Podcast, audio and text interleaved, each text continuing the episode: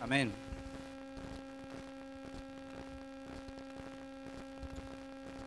Gracias a Dios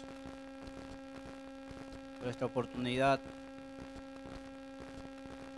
nuevamente de estar en su casa, de poder alabarle con esta, con esta libertad con la que nos hizo libres. Amén. Esta mañana Pastor Gabriel ahí en Ciudad Vita nos recordaba de que éramos bienaventurados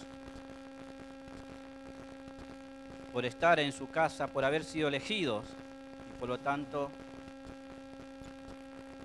deberíamos darle gracias a Dios porque podemos alabarle. Darle gracias a Dios porque podemos cantarle, no es que Dios tiene que estar agradecido por nosotros porque le alabamos, sino que nosotros tenemos que estar agradecidos porque Él nos permite alabarle. Amén. Porque en un tiempo estábamos lejos de Él y Él en su grande amor y misericordia nos llamó, nos salvó, nos perdonó y nos dio entrada a su presencia. Muy bien. Les invito a que abramos las escrituras esta noche en el segundo libro de Crónicas.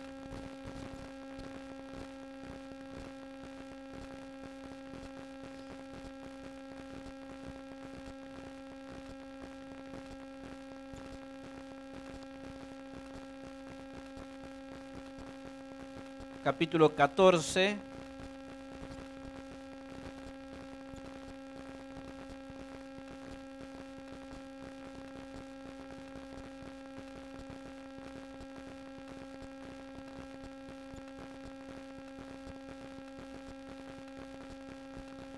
Capítulo 14 del segundo libro de Crónicas, verso 1 dice, durmió Abías con sus padres y fue sepultado en la ciudad de David y reinó en su lugar su hijo Asa, en cuyos días tuvo sosiego el país por diez años.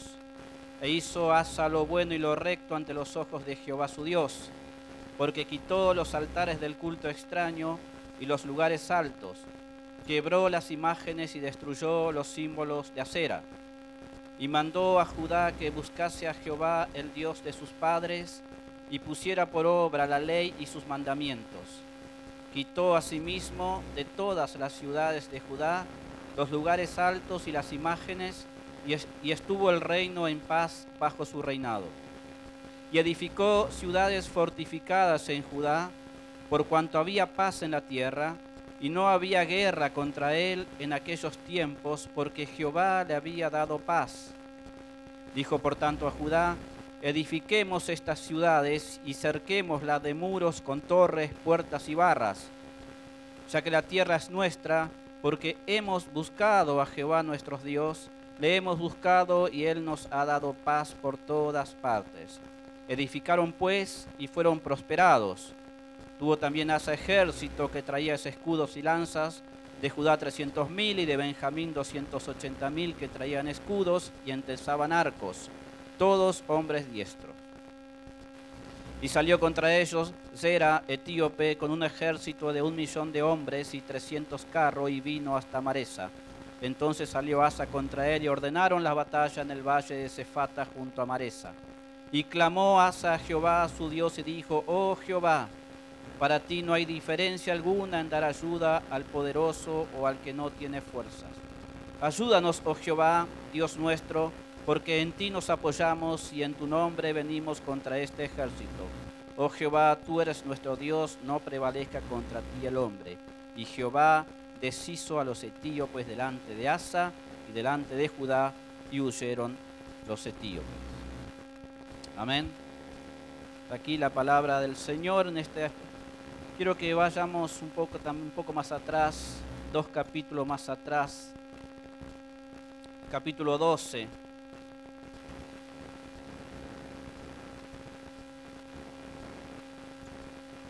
Dice, cuando Roboán había consolidado el reino, dejó la ley de Jehová y todo Israel con él, Y por cuanto se habían rebelado contra Jehová, en el quinto año del rey Reboán subió Sisac, rey de Egipto, contra Jerusalén, con mil doscientos carros y con sesenta mil hombres de a caballo, más el pueblo que venía con él de Egipto, esto es de libios, suquienos y etíopes, no tenía número. Y tomó las ciudades fortificadas de Judá y llegó hasta Jerusalén. Entonces vino el profeta Semaías a Roboam y a los príncipes de Judá que estaban reunidos en Jerusalén por causa de Sisac, y les dijo así, así ha dicho Jehová, vosotros me habéis dejado, y yo también os he dejado en manos de Sisac.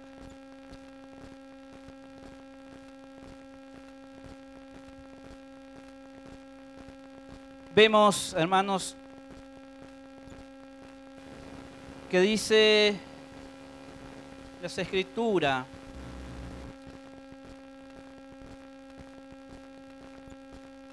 que Asa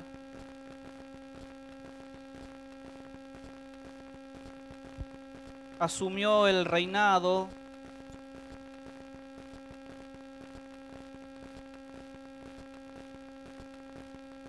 después de Abías, que era el hijo de Roboam que fue donde se produjo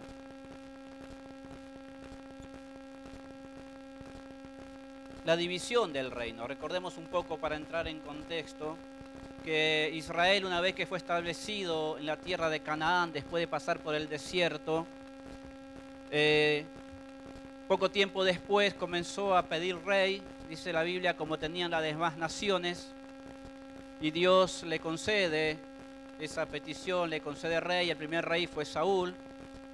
Después Saúl no hizo las cosas bien y Dios elige a David, en el cual durante el reinado de David, la nación de Israel tiene un crecimiento económico, geográfico y sobre todo espiritual tremendo. Y ahí los últimos años de David, el reino ya tenía paz, porque las demás naciones ya no venían a hacer guerra contra el reino de Israel. Muere David y asume el reinado de su hijo Salomón, que Salomón comienza también su reinado muy bien, una forma tremenda, de tal forma que el Señor mismo dice que se le aparecía a Salomón en persona para hablarle y a la oración de Salomón Dios en una oportunidad respondió con fuego del cielo.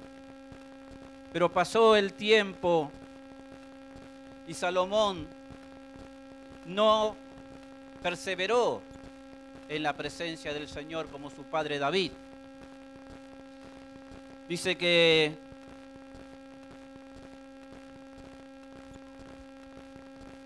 empezó a permitir el rey Salomón.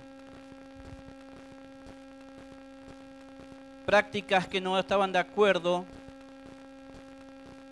a lo que el Señor había establecido, porque dice que tomó mujeres extranjeras que no eran del pueblo de Dios, que adoraban ídolos, para decirlo bien claramente, adoraban demonios paganos, y él, por amor a esas mujeres, permitió que ellas introdujeran ese culto en Israel. Y, eh, Salomón heredó el reino de su padre, un reino establecido, un reino próspero, un reino donde eh, el culto había llegado a ser de 24 horas continuo en la casa de Dios. Pero como no se ocupó Salomón de mantener eso a pesar de, su buen comienzo, eso se fue degradando, se fue desdibujando y permitió Salomón que se introdujeran estos, estos cultos, estos ídolos durante el reino durante el fin de su reinado. Cuando muere Salomón, entonces el Señor, como esto no había agradado, obviamente, le dijo que le quitaría el reino, dividiría el reino pero no lo haría en los días de Salomón por amor a David, quien había así hecho las cosas bien delante del Señor, sino que lo haría en el tiempo del hijo de Salomón, es decir, en el reino de Roboam. Y eso fue lo que sucedió. El reino se divide y ahí pasa a ser el reino del norte, que es el reino de Israel, y el reino del sur, que es el reino de Judá, que a veces lo conocemos como el reino bueno y el reino malo. O sea que los reyes de Israel fueron todos malos, no había reyes buenos y en cambio los, reyes de Judá fueron más bien buenos delante del Señor. Algunos se destacaban más que otros. Pero ah, hago esto porque quiero primeramente ver lo que dice, por ejemplo, primero de Reyes, capítulo 15, verso 9, que habla también del reinado de Asa. Y dice, en el año 20 de Jeroboam, rey de Israel, Asa comenzó a reinar sobre Judá. Y reinó 40 años, 41 años en Jerusalén. El nombre de su madre fue Maaca, hija de Abisalom. Asa hizo lo recto ante los ojos de Jehová, como David su padre, porque quitó del país a los sodomitas y quitó todos los ídolos que su padre habían hecho. También privó a su madre Maaca de ser reina madre, porque había hecho un ídolo de acera. Además deshizo Asa el ídolo de su madre y lo quemó junto al torrente de Cedrón. Dice que en el año 20 de Jeroboam, recordemos que Jeroboam comenzó a reinar cuando se dividió el reino durante el reinado de Roboam. Es decir, que Asa asumió 20 años después, aproximadamente, de la muerte de Salomón, un poco más. Y decíamos que cuando muere Salomón, lo único que había en ese momento era una idolatría incipiente. Sin embargo, cuando asume Asa, ya vemos que eso había crecido, había lugares altos por todos lados, ídolos por todos lados, inclusive había sodomitas en el reino de Israel. Recordemos que durante el reinado de Saúl eliminó a todo lo que realizaban esas prácticas. No había aparentemente en Israel eso, pero 20 años después encontramos que otra vez eso. Hermanos, el, el, el pecado es como un cáncer en la vida del creyente, que se va extendiendo si uno no hace nada de entrada. Salomón permitió la idolatría, después no hizo nada para evitarlo, Asume Roboam que tampoco hizo nada para evitarlo y esto siguió creciendo y 20 años después encontramos el reino de Israel tomado casi por completo por idolatría, sodomía y un montón de otras cosas. 20 años nada más habían pasado y esto había cambiado totalmente. Recuerda el reino de Israel en los tiempos de David, lo que era, cómo lo recibió Salomón, cómo lo dejó, cómo lo recibió Robán y cómo lo dejó. Iba declinando porque nadie hacía nada.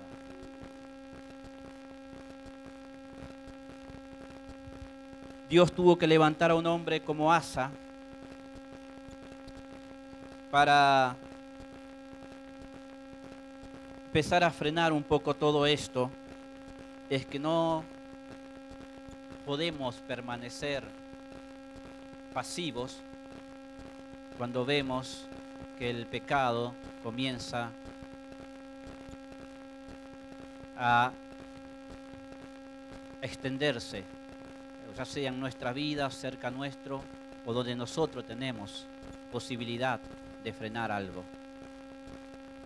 No podemos quedar mirando simplemente como el mal avanza y no hacer nada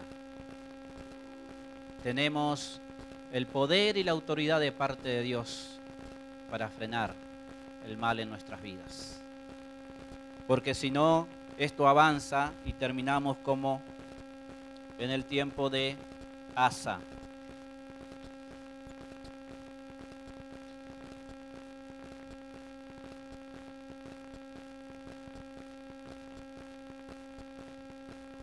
Quiero leer algo también.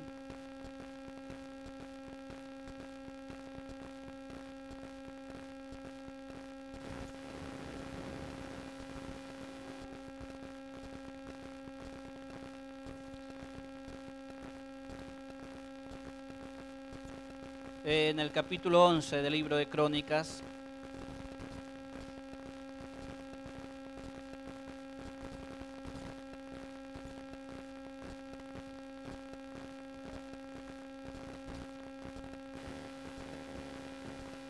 En el versículo 17 dice,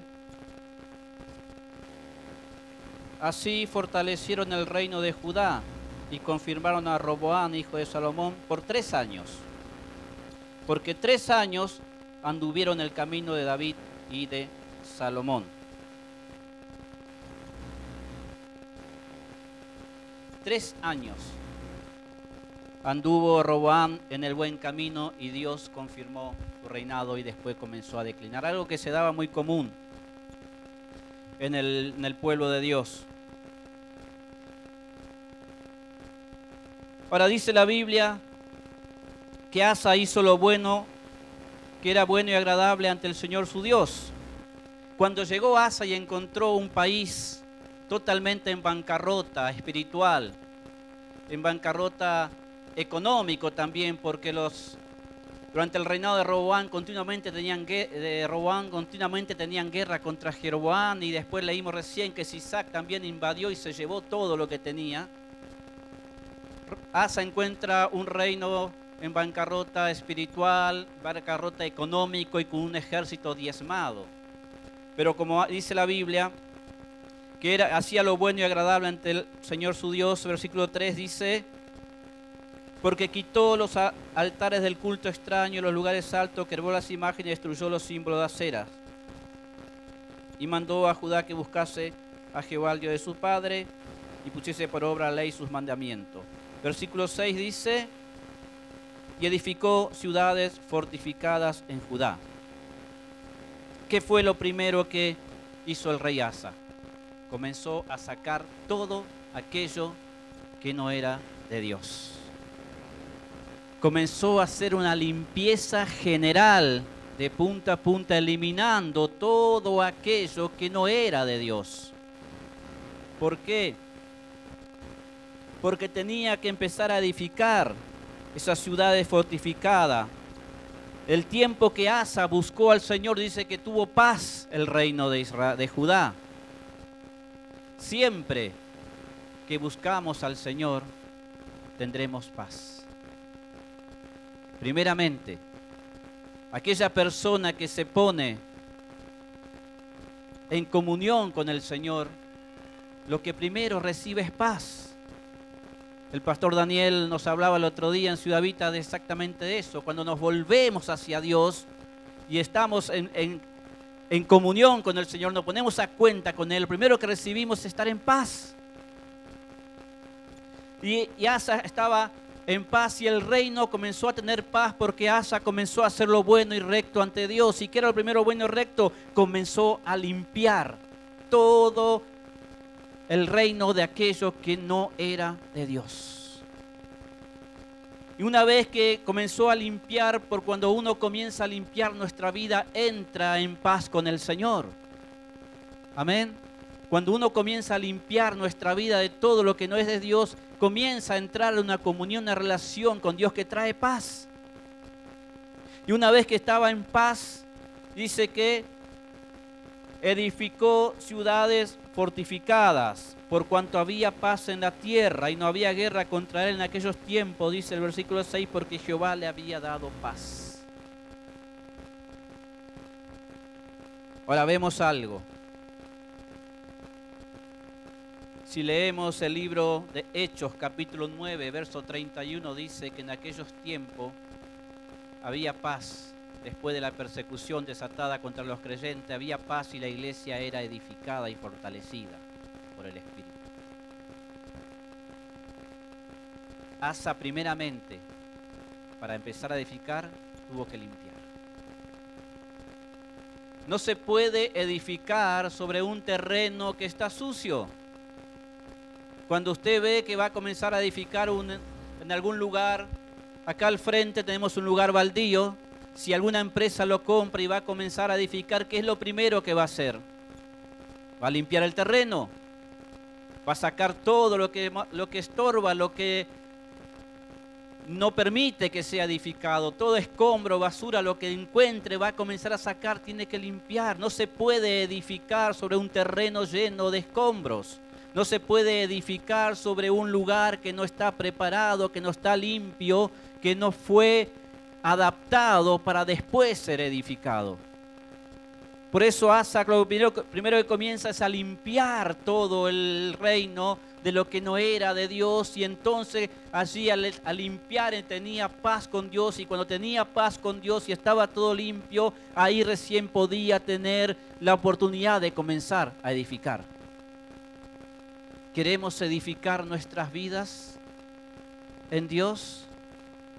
El Señor Jesús contaba una parábola de dos hombres que fueron a edificar sus casas y uno cavaba y cavaba y cavaba hasta las profundidades, hasta llegar a la roca.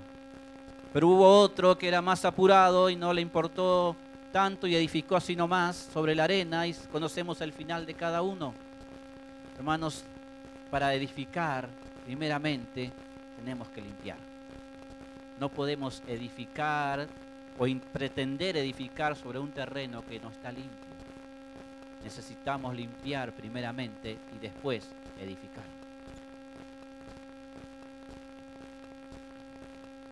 Versículo 7 dijo por tanto a Judá, edifiquemos estas ciudades y cerquémoslas de muros con torres, puertas y barras.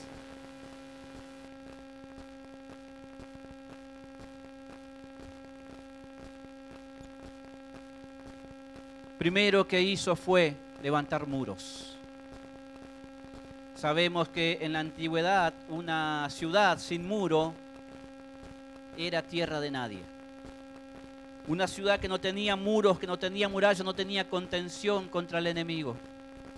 Una ciudad sin muro era un lugar abierto para que el enemigo entrara y saliera como quisiera. Si leemos el libro de Nehemías, vemos la condición de Jerusalén en ese tiempo porque estaba sin muros y sin puerta. Y el pueblo se mezclaba con los vecinos paganos y cada uno entraba y salía como quería hasta que Nehemías organizó el pueblo y comenzaron a edificar muros y cuando terminaron de edificar a pesar de las luchas y de la oposición, dice que la ciudad quedó dentro del muro y el enemigo fuera del muro. Necesitamos edificar los muros en nuestra vida. ¿Por qué es importante que haya muros? Los muros lo que impide es que el enemigo nos tome desprevenidos. Los muros van a impedir que cualquier uno venga y entre a nuestra vida. Pero tenemos que edificar bien los muros, porque los muros no son para aislarnos de los demás, sino para resguardarnos del ataque del enemigo. Hay algunos que edifican muros para reinar ellos dentro de esos muros. Cuando el enemigo le vino a Nehemías a decir que estaban edificando por su cuenta, Nehemías le dice, no, estamos edificando por orden del rey. Los muros que edificamos son por orden del rey y son para defensa, para protección y para evitar que el enemigo cuando venga, porque va a venir, pueda entrar libremente necesitamos edificar muros. Pero muros que no nos aíslen el uno del otro. Recordemos que cuando Nehemías comenzó a edificar, dice cada familia edificaba su parte delante de su casa. Cada uno fue edificando su parte y cuando terminado el muro, estaban todos unidos adentro. Los muros no son para levantar y aislarnos el uno del otro sino que el muro es para resguardar al pueblo de Dios de los ataques del enemigo. Porque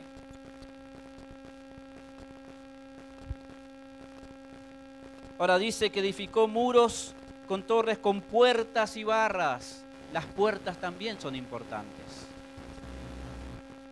¿Por qué son importantes? Primeramente por una cuestión de lógica, ¿no? ¿De qué sirve edificar muros si no le ponemos puerta? El ladrón entra y sale como quiere. Pero es importante la puerta porque es un poco diferente al muro. El muro uno lo edifica y está firme y si el enemigo viene choca contra ese muro no puede pasar. Pero la puerta es diferente porque la puerta la abrimos nosotros y la cerramos nosotros.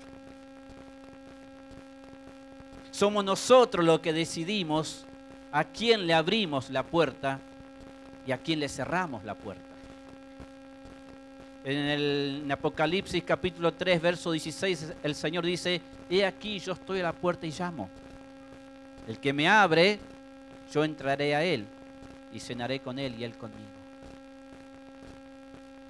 La puerta es importante en nuestra vida, porque ahí ya decidimos nosotros a quién le abrimos la puerta de nuestra vida. ¿Usted le abre la puerta de su casa a cualquier uno que golpea sin saber quién es y lo hace pasar? Seguramente que no. Entonces tenemos que tener cuidado a ver a quién le abrimos la puerta de nuestro corazón, a quién le abrimos la puerta de nuestra vida. Debemos tener cuidado y saber a quién abrirle y a quién cerrarle. Debemos saber quién es el que está golpeando la puerta de nuestra vida para abrir o cerrar esa puerta. Porque a veces por no querer abrir a nadie hasta le podemos cerrar la puerta al Señor y se queda Él golpeando la puerta. Y a veces somos tan descuidados que le abrimos la puerta a cualquier uno y entra y algunos y hacen desastre en nuestra vida. Edifiquemos muros para contención del enemigo y para defensa y pongamos puertas para cuidar a quién le abrimos y a quién le cerramos esas puertas.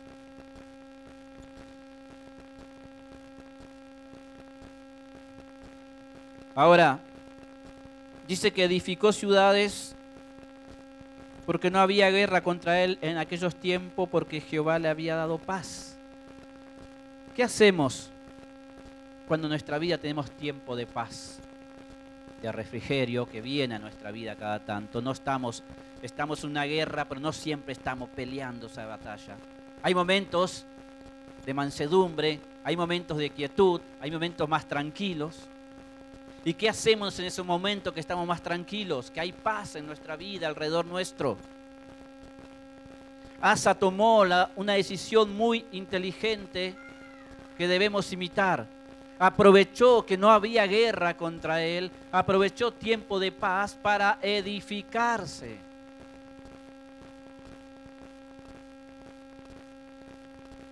Proverbios 21, 31 dice, el caballo se alista para el día de la batalla. El caballo se alista para el día de la batalla, no en el día de la batalla, el soldado se prepara para la guerra en tiempos de paz. No es que espera que llegue la guerra para empezar a prepararse y salir corriendo y no saber ni siquiera cómo ponerse el casco. En tiempo de paz, a veces nos relajamos tanto que disfrutamos de ese momento en que no tenemos problemas, no hay tantas dificultades, tal vez no tengamos problemas laborales, no tenemos problemas familiares, económicos, estamos más tranquilos y nos relajamos demasiado. Pero en tiempo de paz debemos aprovechar para edificarnos en Cristo. Aprovechar esos momentos que estamos con la mente más despejada, que no hay tanta preocupación ni aflicción para dedicar más tiempo a buscar al Señor. Sacar tiempo para estar con Dios, para estudiar su palabra, las escrituras, aprovechar esos momentos de bonanza para fortalecernos en el Señor, porque cuando venga el enemigo estemos más pertrechados en oración, en comunión con Dios, para poder acudir a Él en defensa nuestra. Porque no es lo mismo buscar al Señor sabiendo que nuestra vida está totalmente bien y de acuerdo con Él, que cuando venga la lucha, el momento de la prueba, la dificultad, vayamos a buscar al Señor y saber que nuestra vida no está bien delante de Dios. Que tenemos que ir a buscar al Señor para que nos ayude y primeramente arrepentirnos y pedir perdón y comenzar a revisar nuestra vida porque no hicimos las cosas bien en tiempo de paz. Y otra cosa es acercarnos a Dios, presentarnos delante de Él, sabiendo que nuestra relación con Dios está bien, sabiendo que nuestra vida con Él, delante de Él está bien, y rogarle por su protección y que Él pelea nuestras batallas. No es lo mismo acercarse a Dios estando bien que acercarse a Dios cuando estamos mal. Entonces aprovechemos los tiempos de bonanza para buscar al Señor y edificarnos en Él, porque el enemigo vendrá hagamos la voluntad de Dios o estemos en desobediencia, el enemigo a venir. Le digo algo más, en momentos de bonanza y de quietud debemos prepararnos y edificarnos, fortalecernos en Dios. Porque ¿qué cree usted que está haciendo el enemigo en tiempo de paz y cuando hay lucha? Está haciendo exactamente eso. Se está fortaleciendo y preparando para venir. Vimos que contra Roboam. Dice que vino un ejército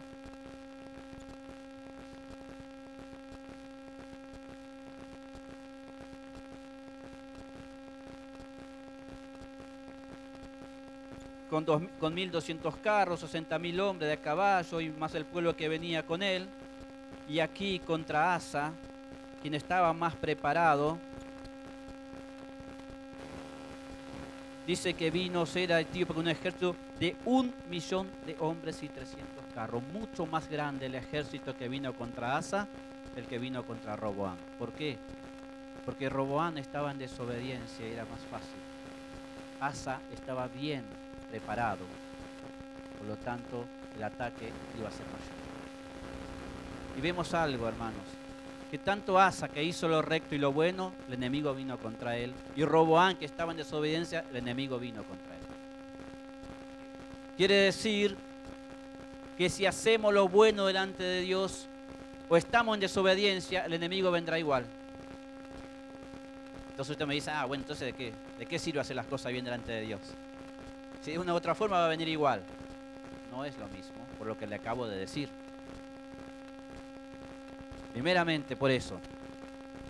Y segundo, ¿cuál fue el resultado de uno y cuál fue el resultado de otro? Capítulo 12,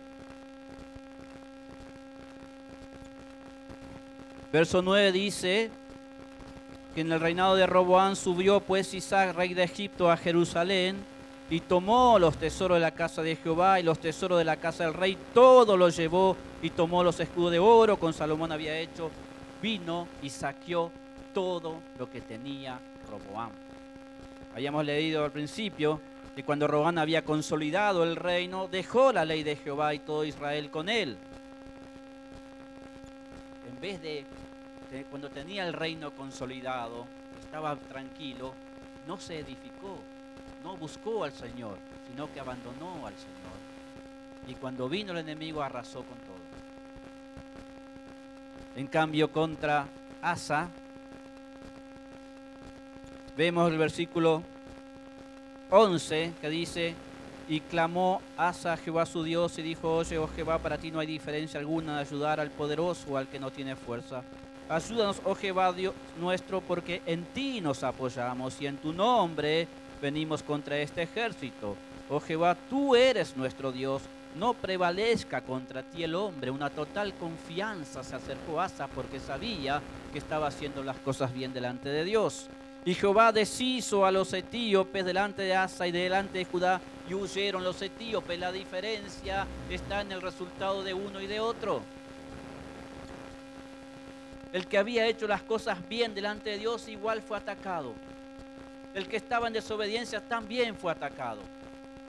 Pero uno obtuvo la victoria el otro arrasado. Hay una pequeña diferencia. Una cosa es segura, hermanos.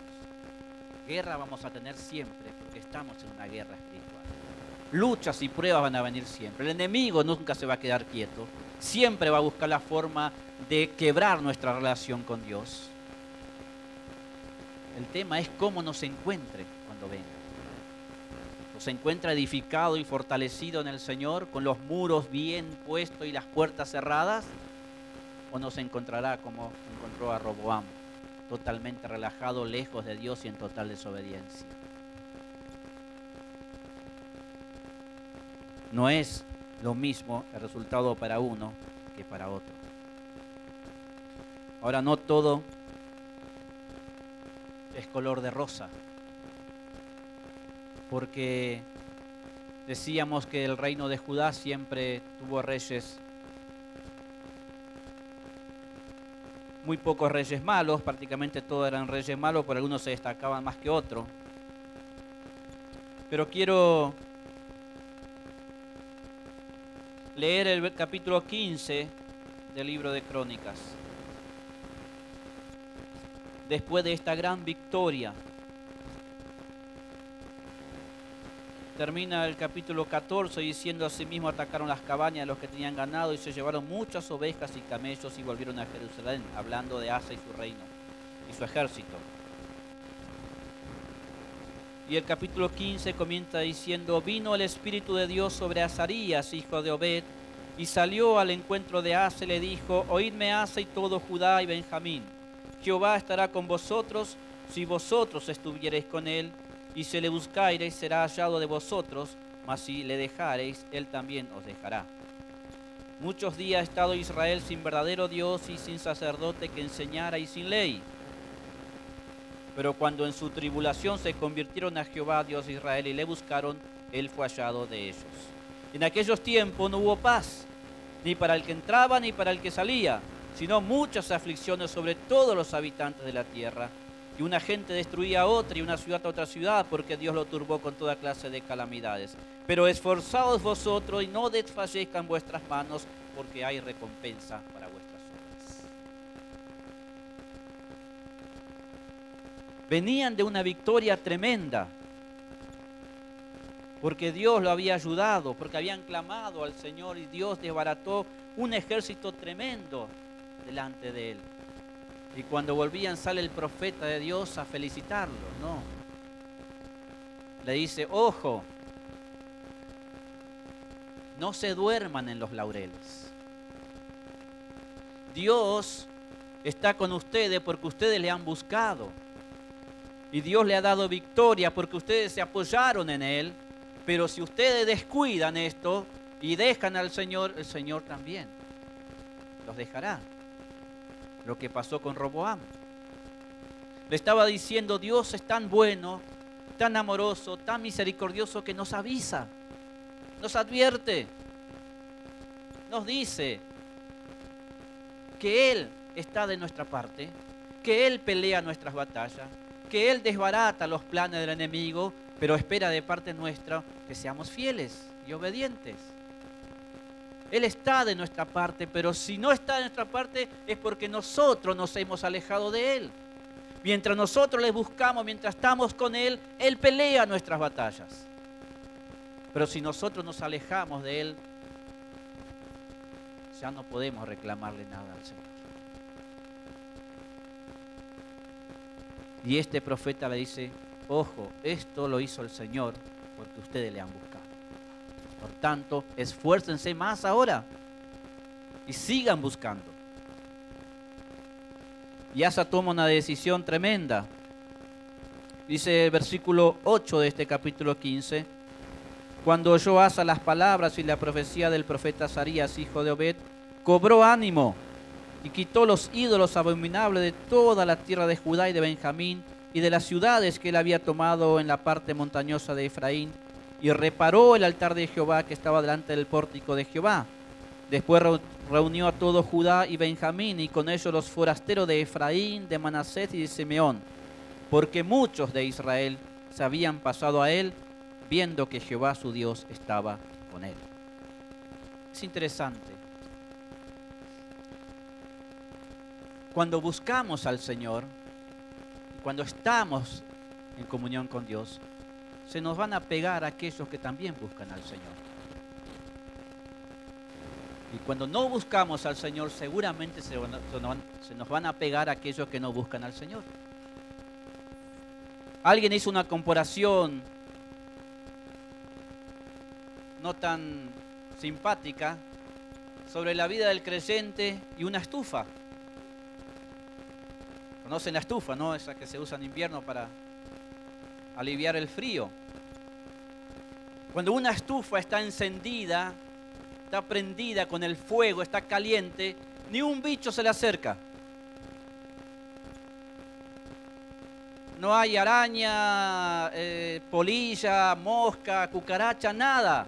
Cualquier uno que se quiera acercar ya con el fuego que siente, el calor que siente, es repelido y se va. Pero apague esa estufa, deje lo que se enfríe, después venga después de unos días y mire y va a ver, encontrará tela de araña, polvo, polilla, mosca, cucaracha, no sé, lo que esté, todo tipo de bicho. Y esta persona decía que la vida del creyente es así. Cuando estamos con el fuego de Dios, cuando estamos en presencia del Señor, el fuego del Espíritu, no se nos acerca ningún bicho. Pero cuando el creyente se enfría, descuida su relación con Dios, se le pegan todo el bicherío. No es muy simpática, pero es muy ilustrativa. Y lo estamos viendo a partir de la vida de estos hombres de Dios. Cuando estaban con el Señor, tenían paz y victoria por todos lados y nadie se le animaba. Pero a medida que iban descuidando su relación con Dios, iban surgiendo los problemas, las dificultades y cualquiera se le animaba. Dice que del reino de Israel también vinieron muchos que buscaban al Señor porque veían que Dios estaba con Asa cuando buscamos al Señor, seguramente nos vamos a rodear de personas que también buscan a Dios. Cuando estamos en una comunión con el Señor, atraemos a otros que están en comunión con Dios. Pero cuando no estamos, nuestra vida no está bien delante de Dios, seguramente algunos se nos van a ir acercando que tampoco están en buena relación con Dios.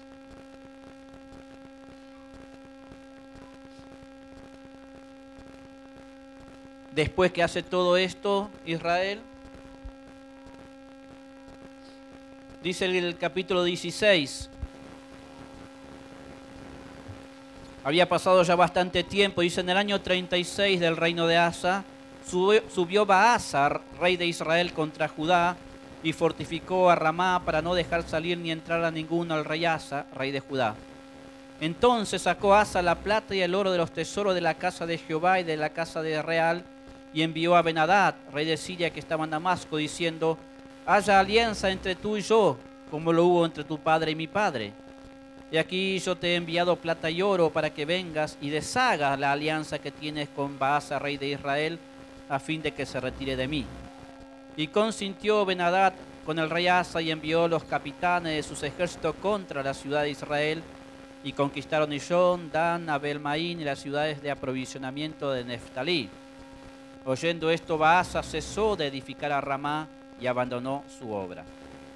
Entonces el rey Asa tomó a todo Judá y se llevaron de Ramá la piedra y la madera con que Baasa edificaba, y con ellas edificó a Jeba y a Mispa. En aquel tiempo vino el vidente Hananí a Asa, rey de Judá, y le dijo, por cuanto te has apoyado en el rey de Siria y no te apoyaste en Jehová tu Dios, por eso el ejército del rey de Siria ha escapado de tus manos los etíopes y los libios. No eran un ejército numerosísimo, con carros y mucha gente de a caballo. Con todo, porque te apoyaste en Jehová, Él los entregó en tus manos. Porque los ojos de Jehová contemplan toda la tierra para mostrar su poder a favor de los que tienen corazón perfecto para con Él. Locamente has hecho en esto, porque de aquí en adelante habrá más guerra contra ti. Entonces se enojó Asa contra el vidente y lo echó en la cárcel porque se encolerizó grandemente a causa de esto y oprimió Asa en aquel tiempo a algunos del pueblo. Parece que estamos hablando de dos personas diferentes. Al principio era una y al final era otra. ¿Qué pasó? Asa comenzó a descuidar esa comunión y esa relación que tenía con Dios. Y cuando vino el rey Baasa contra él, en vez de buscar al Señor, como lo había hecho antes, hizo alianza con el enemigo. Seguramente él se creía un hombre muy listo, muy inteligente, muy políticamente un estratega porque dijo, he hecho una buena acción políticamente hablando porque maté dos pájaros de un tiro. Llamé a, al rey de Siria, este destruye su alianza con Baasa, rey de Israel, y se une a mí. No solo le dejo al otro solo, sino que tengo también a este de parte mía. Políticamente fue un éxito, humanamente estuvo bien. Pero eso fue la ruina de Asa. humanamente estaba bien lo que estaba haciendo. Lo hubiese hecho cualquier otro general, otro gobernante, pero él era un hijo de Dios. Y su confianza no tenía que estar en alianzas políticas, sino su confianza tenía que estar en aquel Dios que lo había librado anteriormente. Cuando descuidamos nuestra relación con Dios, nuestra confianza en Dios se resquebraja. Y cuando vienen problemas y luchas, buscamos solucionar nosotros. No tenemos esa capacidad de, de reacción inmediata de ir al Señor, sino que buscamos métodos y salidas humanas porque nuestra, ya no estamos tan acostumbrados a estar con el Señor. Asa descuidó su relación con Dios y cuando vino un problema mucho más pequeño que el anterior, porque el ejército era mucho más pequeño, no supo ir al Señor a buscarlo, sino que buscó métodos humanos para librarse de esa situación. Ahora, fíjense lo que pasa.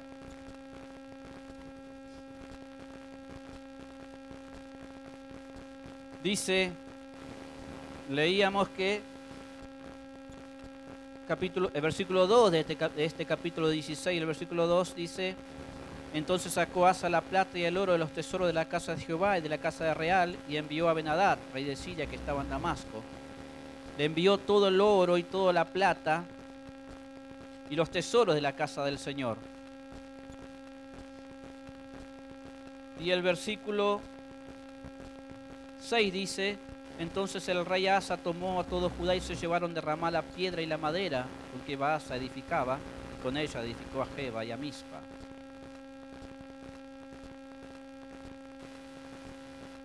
Entregó el oro, la plata y los tesoros y se llevó la piedra y la madera. Negocio redondo.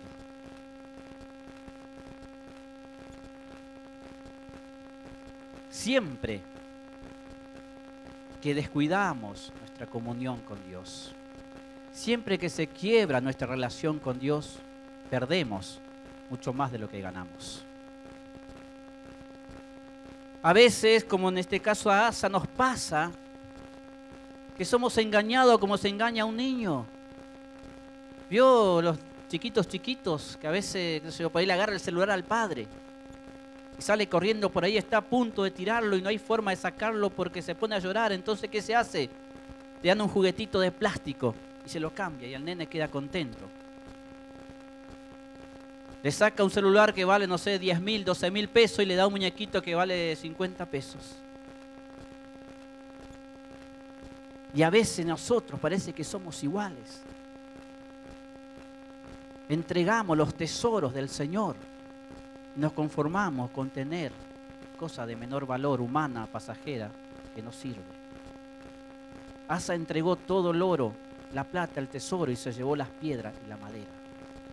Siempre que nos alejamos de Dios, perdemos más de lo que ganamos.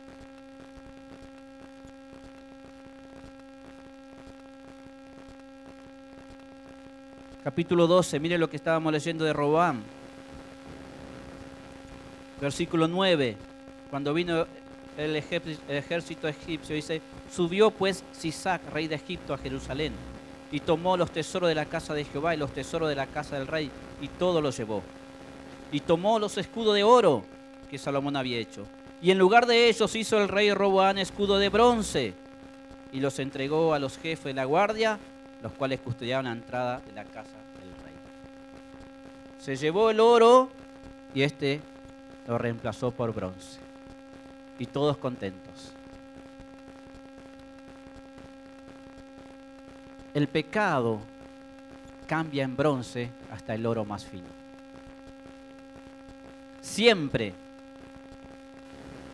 que descuidamos nuestra obediencia ante Dios, perdemos más de lo que ganamos. No vamos a entrar en el tema de que el oro simboliza la divinidad, el bronce, el juicio del Señor y todas esas cosas, simplemente para ilustrar. Hermanos, no cambiemos oro por espejitos de colores.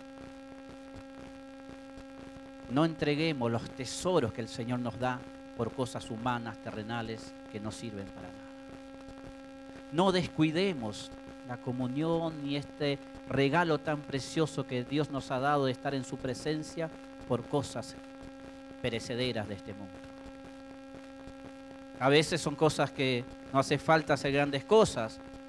Eh, no sé, se, se, despierta la mañana y, y siente que tiene que levantarse a orar, pero también tiene sueño. Y decide quedarse en la cama media hora más y no levantarse a orar. ¿Qué ganó? Y media hora más de sueño. ¿Qué perdió? La relación con Dios. Lo digo porque me ha pasado más de una vez. Después uno se arrepiente y dice, ¿por qué no me levanté? A lo mejor Dios me quería hablar, me quería preparar para enfrentar este día. Vas a saber las trampas que el enemigo tiene preparado y Dios me quería advertir. O simplemente quería estar conmigo, que yo estuviera con Él. Y uno sale por ahí más descansado, pero también con eso sabiendo que uno no ha hecho oído al llamado de Dios. Se ganó un momento de descanso, pero perdió la comunión con Dios de ese día, de esa mañana. Hoy no voy a leer la Biblia porque estoy muy cansado. Trabajé todo el día, tuve un día para el olvido. Mejor lo leo mañana. Y mejor descanso me acuesto más temprano. ¿Qué ganó? Y que está más descansado. ¿Y qué perdió?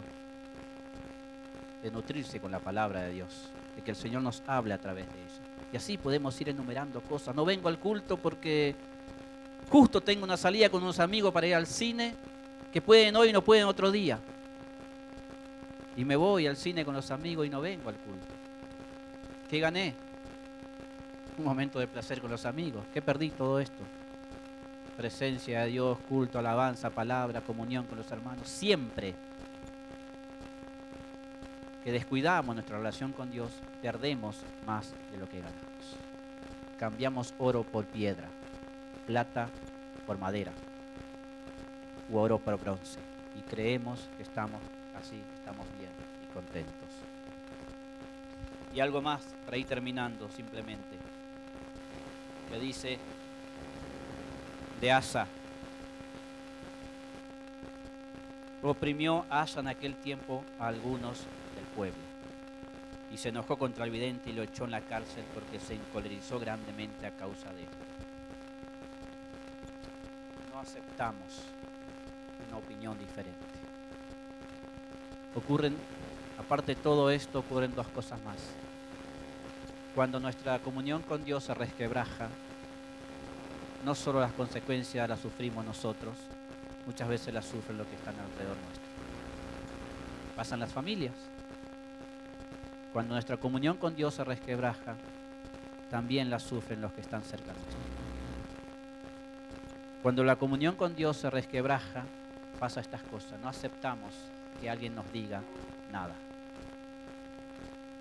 No somos capaces de soportar un consejo, una exhortación.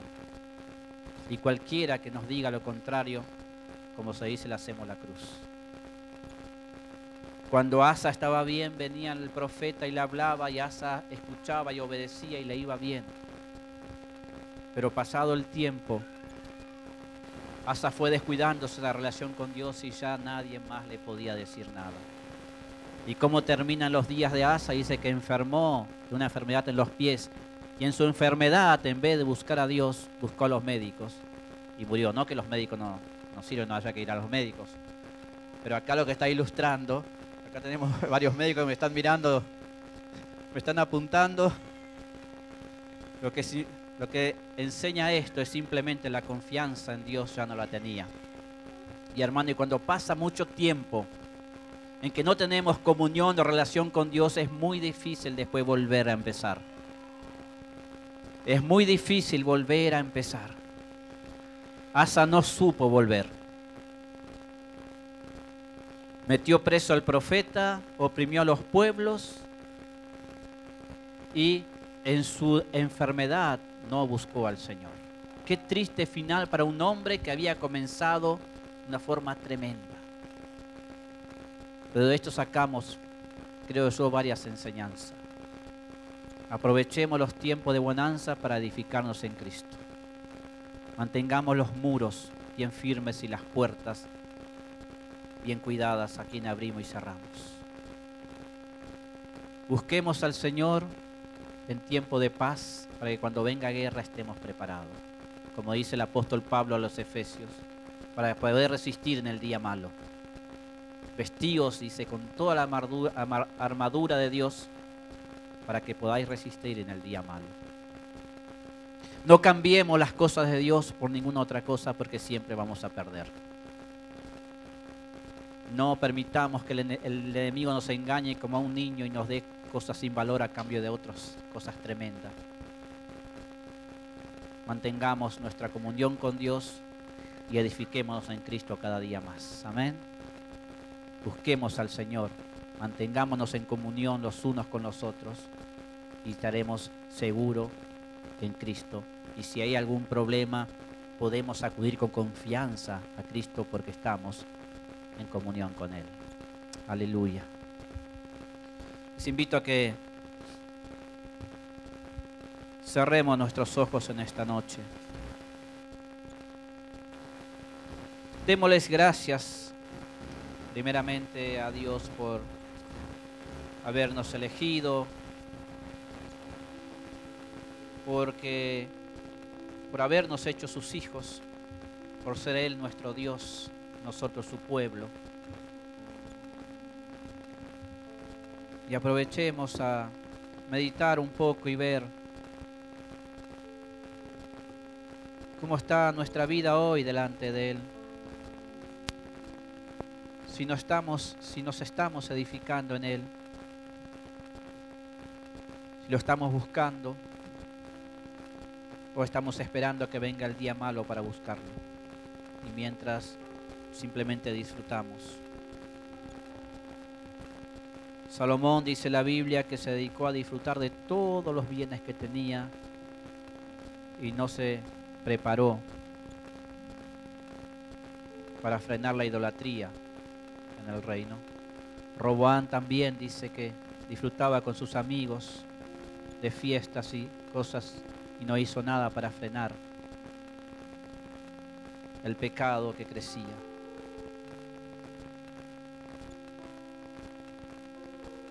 Al primer síntoma de que algo no está bien en nuestra vida, vayamos al Señor. No dejemos pasar el tiempo, no dejemos para mañana. Como dice el Salmo, si oyere hoy su voz, no endurezcáis vuestros corazones. Si oímos hoy su voz, vayamos a Cristo. Vayamos a Él.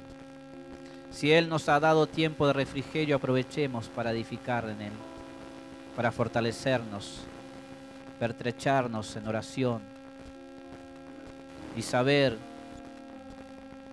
que el enemigo vendrá, que no nos tome distraídos, no nos agarre desprevenidos, porque somos hijos de luz y que en todo tiempo nuestra confianza esté puesta en el Señor. Padre, te damos gracias en el nombre de Jesús, porque en tu amor y en tu misericordia tú siempre nos adviertes de las cosas que aún están por venir. Señor, tú nos amas, diste tu vida por nosotros Tú nos llamas una y otra vez a tu presencia. Tú quieres tener comunión con nosotros. porque nos amas y porque quiere evitarnos.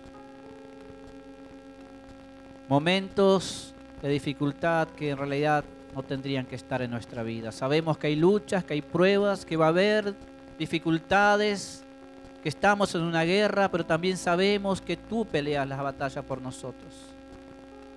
Señor, sabemos que podemos acudir a ti cada vez que tenemos problemas o dificultades porque confiamos en ti, en tu fidelidad, en tu amor. Ayúdanos, Señor, a buscarte cada día más a fortalecernos en ti, a no descuidar nuestra relación contigo. Confiamos en ti, Señor. Dependemos de ti y queremos seguir haciéndolo en todo tiempo, Señor. Te damos gracias en el nombre de Jesús. Amén.